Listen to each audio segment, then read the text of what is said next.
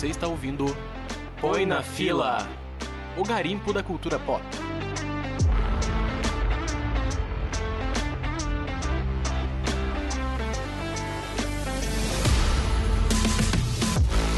Fala pessoal, aqui é o Léo Rodrigues e eu quero acreditar. Oi pessoal, aqui é o Daniel Vandressen e eu venho em paz, eu acho. Ah, não vem, né?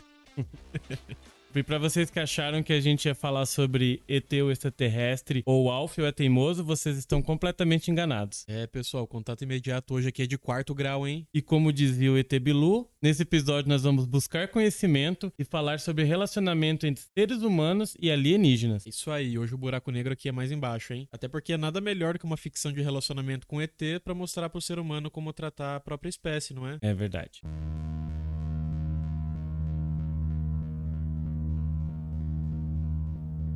Então, pessoal, essa semana eu convidei o Léo para revisitar um filme lá da minha infância. É um filme de ficção científica chamado Inimigo Meu. É, eu tinha uma lembrança muito boa desse filme e eu queria vê-lo novamente para ter ideia se eu ainda pensava dessa forma. E foi muito legal essa recomendação porque eu não fazia ideia da existência desse filme. E você gosta bastante de ficção também, né? Científica? Isso, e eu gosto bastante, mas até nas listas que a gente vai procurar de filmes clássicos de ficção científica, vai estar tá lá.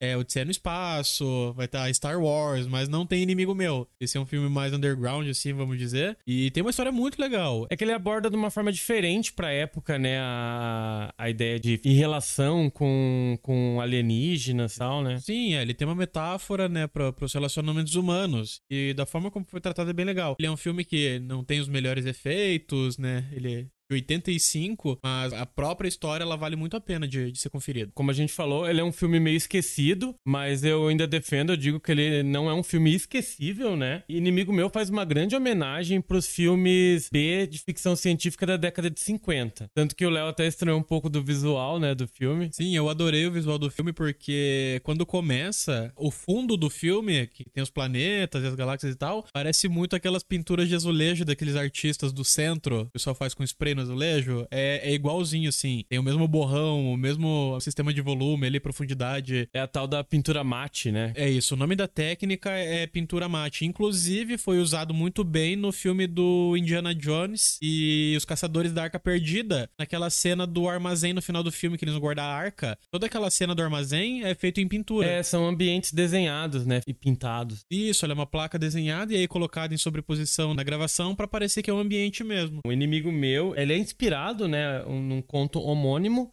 de 1979 do Barry Longear. É, esse conto na época ganhou três prêmios muito importantes para contos de ficção científica e ele foi dirigido pelo Wolfgang Peterson, que é o mesmo diretor de A História Sem Fim. Inclusive maravilhoso o filme. A História Sem Fim? Sim. Ah, sim, eu gosto muito também.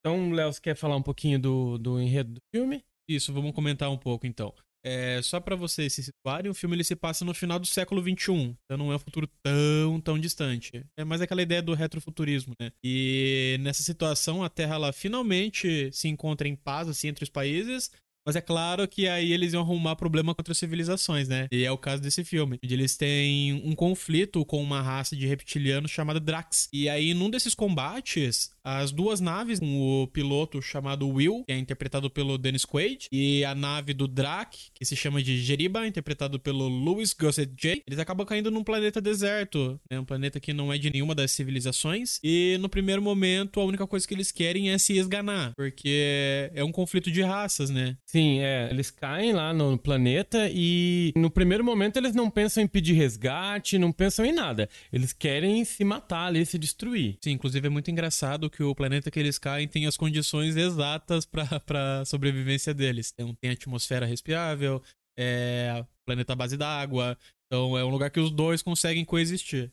E o Will, né, quando cai no planeta, ele, ele começa a narrar um pouco da história. Na verdade, a história toda é narrada por ele, né? E ele fala uma frase muito interessante que ele diz assim: "Eu nunca havia visto um Drake antes". Então isso acho que representa bem o que quer dizer sobre a guerra, as guerras, né? A guerra no filme e as guerras em geral é que você tem um inimigo que muitas vezes você nem conhece, mas você odeia e você sabe que você tem que destruí-lo. Sim, é ficção falando da vida real, né? É você aprender a odiar uma cultura cultura, aprender o idioma, civilização, sem nem conhecer o que eles fazem, quais os sistemas culturais deles, né, quais as crenças, quais as práticas. Você simplesmente é educado a odiar alguém e você segue dessa forma, nem que você mate, que você destrua, que você aniquile uma raça, não interessa. Você faz isso sem conhecer nada sobre eles. Nos primeiros momentos nesse planeta, o Will já tenta eliminar, né, o Geriba, que é o Drac, e o Drac captura ele. O Geriba captura ele com uma armadilha e deixa ele capturado, só que daí eles começam a perceber que eles cooperando entre si vai ser muito mais fácil sobreviver naquele planeta inóspito que eles estão. Sim, é uma escolha, né? Ou eles se matam e aí morrem só sozinhos tentando sobreviver no planeta ou eles juntam forças para tentar resolver esse problema, né? Conforme o tempo vai passando, vai acontecendo muita coisa e essa convivência, essa tolerância, ela vai se tornando uma amizade que eu acho que é o cerne de todo o filme, né? Que é um filme sobre amizade e tolerância. Sim, inclusive é um filme muito legal porque por mais que os, o Drax seja de uma outra cultura, é, são ele... espécies completamente diferentes, Isso, né? eles são espécies completamente diferentes. Tanto que o, o Drac, por exemplo, ele cita o Drac como macho e fêmea num corpo de réptil. Isso, a reprodução deles não é sexuada. Isso já mostra essa diferença entre as espécies, é, o ódio que é nutrido, né, por essas raças, por ter um modo de reprodução diferente.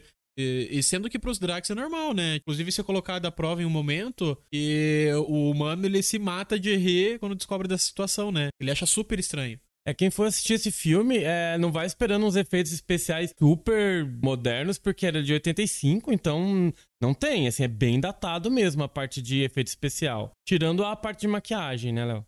É, até porque ele é uma inspiração dos filmes B dos anos 50, como o Dani disse, né? Mas o trabalho de maquiagem que fizeram foi uma coisa marcante. Hoje, se você assiste o filme, você consegue perceber o cuidado especial que tiveram. E, inclusive, a pessoa responsável por fazer essa maquiagem foi o Chris Wallace. E só pra ter uma noção dos trabalhos que ele já fez, ele foi responsável pelos efeitos especiais do filme A Mosca, do Cronenberg, que é simplesmente maravilhoso. E também ele foi responsável pela criação dos Gremlins. É, só, pra, só pra ver qual é o portfólio dele. E uma curiosidade é que vários é, atores na época recusaram fazer o Geriba, né? Que é o Drac. Porque, como é uma, é uma maquiagem e são próteses de látex, tem é, lente de contato, prótese dentária, eles acharam que seria muito difícil interpretar, né? Trazer realismo e interpretação por conta disso. Mas o ator Louis Gossett Jay, ele achou realmente um desafio e daí decidiu aceitar o papel por conta disso. Sim, arrasou, né? Dá pra ver a dificuldade de estar embaixo da, da maquiagem, mas o, o trabalho foi muito bem feito. Voltando pro filme, né? Essa primeira primeira parte, né, do filme, eles estão tentando sobreviver e tentando quebrar a barreira da comunicação, são duas línguas diferentes e tudo mais, e tentando sobreviver. A partir do meio do filme tem um plot twist muito interessante. A gente não vai dar muito spoiler, mas aparece um personagem novo chamado Zamis, que daí muda completamente a dinâmica do filme, e dali pro final ele muda completamente a dinâmica do filme.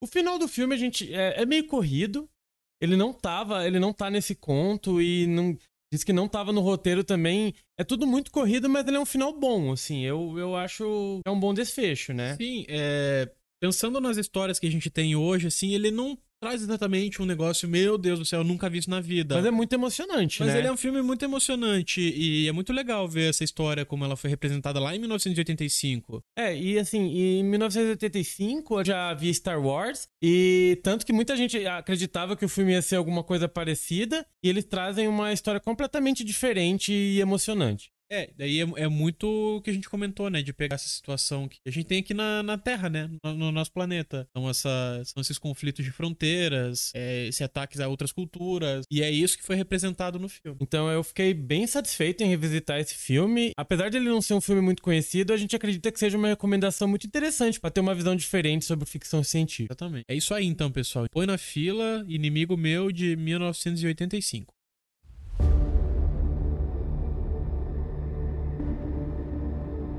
Ok, pessoal, e para nossa próxima recomendação é de um livro que eu confesso que eu não li, mas o Dani fez questão de me infernizar cada capítulo que ele tava lendo, então eu praticamente já conheço a história. E a gente vai falar do Devoradores de Estrelas, do Andy Weir. É, eu te infernizei bastante quando eu tava lendo esse livro, né? Nossa, eu já sei exatamente a história, já sei tudo é, eu que tava, passa. Eu tava muito empolgado com, com essa leitura e daí eu... Tudo que eu lia, eu...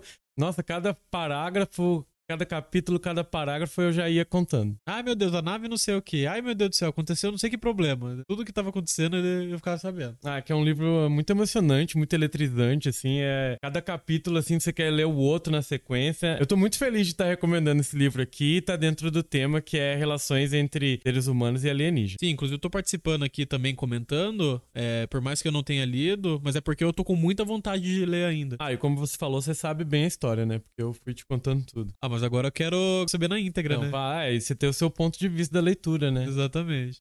Devoradores de Estrela, ele conta a história de um astronauta que ele acorda no espaço, na nave, e ele não lembra de nada. Ele não lembra o que, que ele tá fazendo ali, ele não lembra nem o nome dele no primeiro momento. Daí, no decorrer dos primeiros momentos ali, ele começa a lembrar que ele tá em uma missão para salvar a humanidade. Daí o livro ele vai intercalando entre o momento que ele tá na nave já e os momentos no passado quando ele tava na Terra. Tudo que foi desenrolando até ele chegar nesse momento na nave, ele tem a missão de salvar o universo de alguma ameaça. Pequeno spoiler, essa ameaça é com o Sol. Dá pra imaginar pelo título do filme, né? Que é Devoradores de Estrela. É, o autor do livro, Andy Weir, ele é o mesmo autor de Perdido em Marte, que virou filme, né, algum tempo atrás também, e foi um grande best-seller. Isso, é adaptação do livro também. Também. É, inclusive, o Devoradores de Estrela também vai se tornar filme. Já tá, já foi comprado os direitos para se tornar filme. Não vejo a hora, né? Enfim, uma coisa muito bacana desse autor, a gente vê muito nesse livro, são as explicações científicas. Nossa, que é tudo muito minucioso, muito interessante. Ele explica de uma forma aparentemente bem realista, né? Tudo que tá acontecendo, apesar de ser uma ficção científica. E isso envolve bastante a gente ali no livro. Mesmo que a gente não seja grandes conhecedores de ciência, de astronomia, enfim, a gente fica muito interessado e o livro fica muito interessante quanto a isso. É, mas eu vou falar uma coisa que me pega com ficção científica é quando tem essas explicações super intrincadas e cheio de detalhes, porque deixa toda a narrativa muito mais rica. É muito fácil falar de, ah, teletransporte, mas não fala sobre os mecanismos ou sobre como funciona a física desse universo. Então é muito legal explicar como que essas coisas foram resolvidas, né? Então, o uso de combustível, a forma de locomoção, até a biologia do, do, do, corpo, né, quando tá no espaço e tal. Esse tipo de detalhe deixa tudo muito rico, é tudo muito legal. É, e uma coisa muito interessante, né, é, por exemplo, essa ameaça que o nosso Sol sofre, ela é ao mesmo tempo traz o risco do fim da humanidade mas também traz para a humanidade uma possibilidade que até então não existia, dela fazer alguma coisa com o que está acontecendo ali. É, é tudo uma questão de entender o ecossistema ali da Terra, como ela está envolvida com o próprio espaço, então abrem várias possibilidades. É, e no decorrer do livro também você descobre que o astronauta, ele é um professor de ensino médio, então você pensa, meu Deus, o que como um professor de ensino médio tá, tá salvando a humanidade, talvez em outra galáxia, talvez em, né, em outro planeta, a gente até então não sabe onde é que ele tá direito no espaço. Mas daí não, o livro explica bem certinho o que tá acontecendo, que também é muito interessante. Ele foi educado pelo WhatsApp. O autor também traz sempre bastante pitadas de comédia, assim, no livro, como Perdido em Marte eu não li, mas eu vi o filme. Então aquele humor de Perdido em Marte também tem muito nessa obra, é muito bacana. É, em um determinado momento do, do filme. É, é, um, é um spoiler, mas como o título do podcast são relações entre seres humanos e alienígenas, em determinado momento do livro, é, ele encontra uma outra nave. Se ela é tripulada, se ela não é, enfim, isso aí a gente. Daí vocês vão ter que ler no livro, né? E a partir desse momento, a história toda muda também. Tem um plot twist ali e tudo muda, a forma que ele vai resolver os problemas, a, a forma que ele vai tentar descobrir como salvar a humanidade, se é para isso que ele tá lá mesmo. Então, a partir desse ponto que ele encontra essa outra nave, também o livro tem uma, uma mudança de rumo. O legal desse livro é que o, o Andy ele escreveu Perdido em Marte, né? Que é uma história mais, como pode dizer, mais terrena. O Devorador de Estrelas ele vai para um viés mais fantástico assim da ficção científica. Né? É que a partir do momento que eles descobrem o que tá acontecendo com o Sol, é, muda toda a, muda uma grande parte da ciência da Terra, assim. Isso é muito interessante também. Sim, e a forma como eles adotam isso é muito legal também, né? Porque por mais que seja uma, como pode dizer, uma física que a gente não conhece, a forma como ele explica dá muito sentido às coisas. A gente vem trazer esse livro para vocês sem medo de criar expectativas, porque realmente é um livro muito bom. É, não esperem para ver o filme, leiam o livro antes, assim, que ele é ótimo. Essa seria a nossa segunda recomendação para vocês porem na fila. E é um livro muito comprido, como que é? Acho que ele tem no máximo umas 300 e poucas páginas, para você ler ele muito rápido. É uma leitura muito dinâmica, assim, muito interessante. Então você vai devorando, assim, vai devorando as estrelas e devorando o livro. O livro trata bastante também sobre a solidão do espaço, sobre amizade, sobre cooperação, sobre relacionamento. Eu considero assim um livro super emocionante, assim do, do meio para frente, assim ele se torna muito emocionante. Isso aí, pessoal. Recomendação para mim também para pôr na fila: Devoradores de Estrelas de Andy Weir.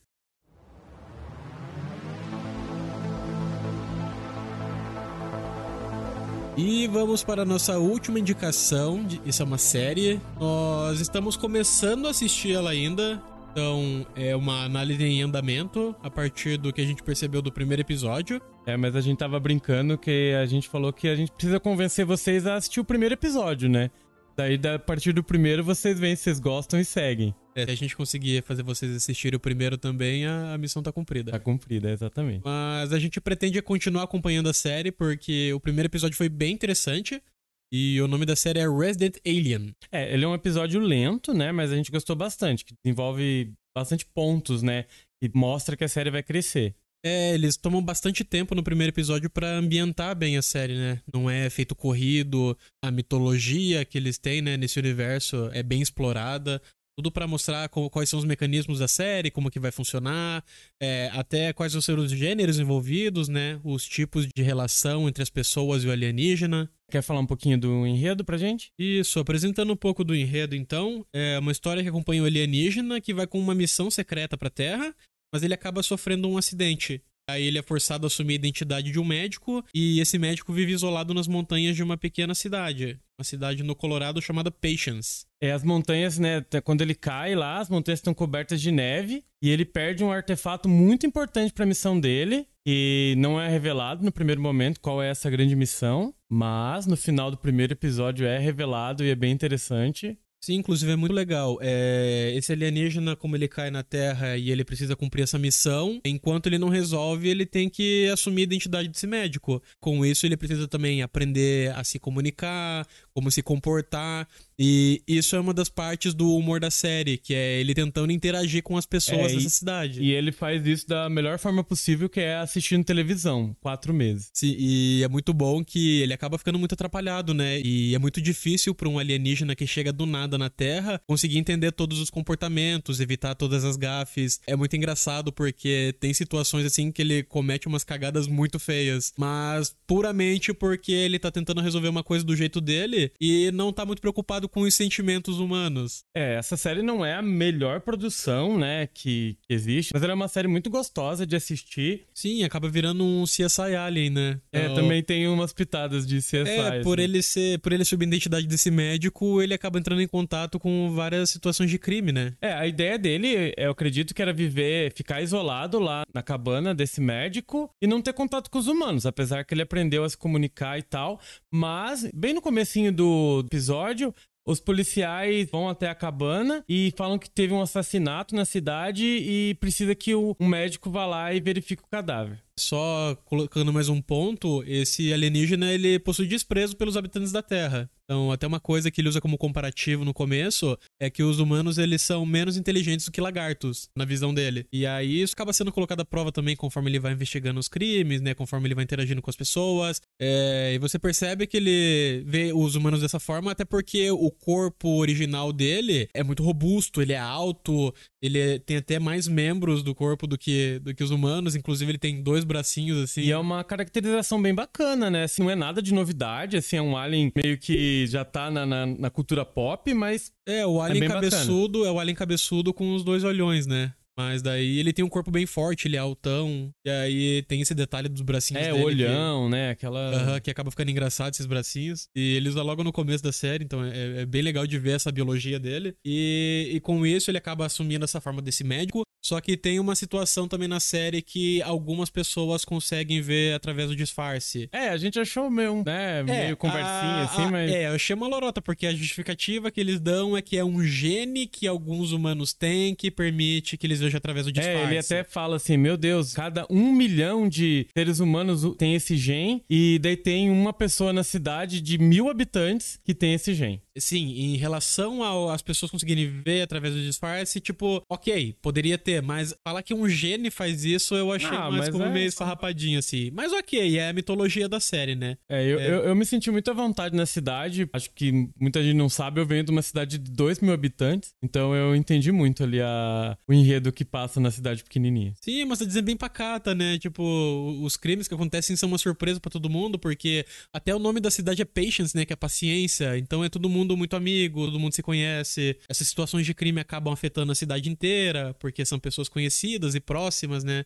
E aí esse alien tá envolvido no meio dessa situação. Então, a gente tá indicando essa série porque, além de ser uma série de comédia, gostosinha de ver, é legal pra pôr assim, de repente no fim da noite, para você assistir e dormir relax ali. Mas ela traz um olhar diferente, porque ela traz o ponto de vista do alienígena com um relacionamento com os seres humanos, né? As outras duas obras que a gente indicou é o ponto de vista do ser humano humano com o alienígena e essa traz o ponto de vista do alienígena com as relações humanas. Isso, e só para apontar também, essa série é baseada nos quadrinhos de mesmo nome, da Dark Comics. Por mais estranho que pareça, é uma série super bem avaliada pela crítica. Ah, mas eu não acho que é estranho, eu achei muito bom, assim. Eu, é, é porque eu, não é. Eu estou avaliando muito bem essa é, série. Que não é uma produção digna de Oscar, assim, tipo, meu Deus, não é aquela coisa toda, sabe, tipo o filme do Coringa. É uma comédia mais leve, só que ela é muito bem criada, é muito bem fundamentada para vocês terem uma noção, no Rotten Tomatoes, né, que é um dos índices de avaliação de séries e filmes, ele tem aprovação de 91% por parte do público e 94% na crítica especializada. É uma série bem respeitada pelo pessoal do cinema. Bom, então essa fica como nossa última indicação, né? Do programa aqui dos amigos do ET Bilu. é, e a gente vai continuar assistindo a série, vai acompanhar também. Se acontecer alguma mudança de, de interpretação da nossa parte, se acabaram gostando, a gente vai comentar em algum momento, vai voltar atrás e vai, e vai mencionar. É, ela é de 2021, mas já tem duas temporadas, Isso, né? já foi... Renovada pra segunda. Isso, já foi renovada pra segunda. E tá rolando. Parece ser uma série muito legal, eu quero continuar acompanhando. É, vale muito a pena pôr, pôr na fila também. Isso, uma série bem divertida. Um conteúdo leve, igual o Dani falou, pra assistir ali na janta ou até no almoço, né? Tipo, nesses momentos de, de que você tá de boa, tá, tem muita coisa para fazer, quer assistir um conteúdo leve. Essa é uma série que a gente recomenda para vocês porem na fila e dar uma conferida. Então é isso, pessoal. Essas são nossas recomendações sobre relações entre aliens e seres humanos. Espero que vocês tenham gostado. Sim, pessoal, e entendo de uma vez por todas: os estranhos são amigos também. Os alienígenas são seres de. Os alienígenas são seres que dá para confiar. Tem vários filmes falando sobre isso. O, o estranho é aceitável também. É, o, é, tem alienígena que é mais confiável que ser humano, né? É, com eu certeza. Acho. É, inclusive eu acho, eu acho melhor lidar com um alien do que com um ser humano. É, depende, né? Se ele não cuspir baba ácida em você, tá tudo bem, né? Ah, mas tem, tem gente que faz pior. Tem sim. então é isso, pessoal. Um abração, espero que vocês tenham gostado. Até a próxima. Gente, eu quero aproveitar para deixar uma recomendação de um perfil no Instagram, que são sobre comics de alienígenas, muito engraçada. É, eu não vou conseguir falar o nome, mas eu vou deixar a descrição aqui no episódio. São sobre alienígenas que tentam viver situações cotidianas dos seres humanos. Então, um dos exemplos é, eles conversando sobre prender dióxido de carbono em esferas efêmeras. Daí o outro fala, tá, mas por qual propósito? E aí ele diz, por diversão. E aí a próxima tirinha ele soprando bolinho de sabão. Então, são eles achando coisas estranhas sobre o nosso comportamento. É um perfil muito legal, são situações bem divertidas e vai ficar a recomendação para vocês darem uma olhada. Isso aí, pessoal. Dê uma olhada na nossa recomendação. Mandem e-mail pra gente lá no contato põenafila.gmail.com e a gente tá esperando a resposta de vocês. Então se cuidem, um abração e até o próximo episódio.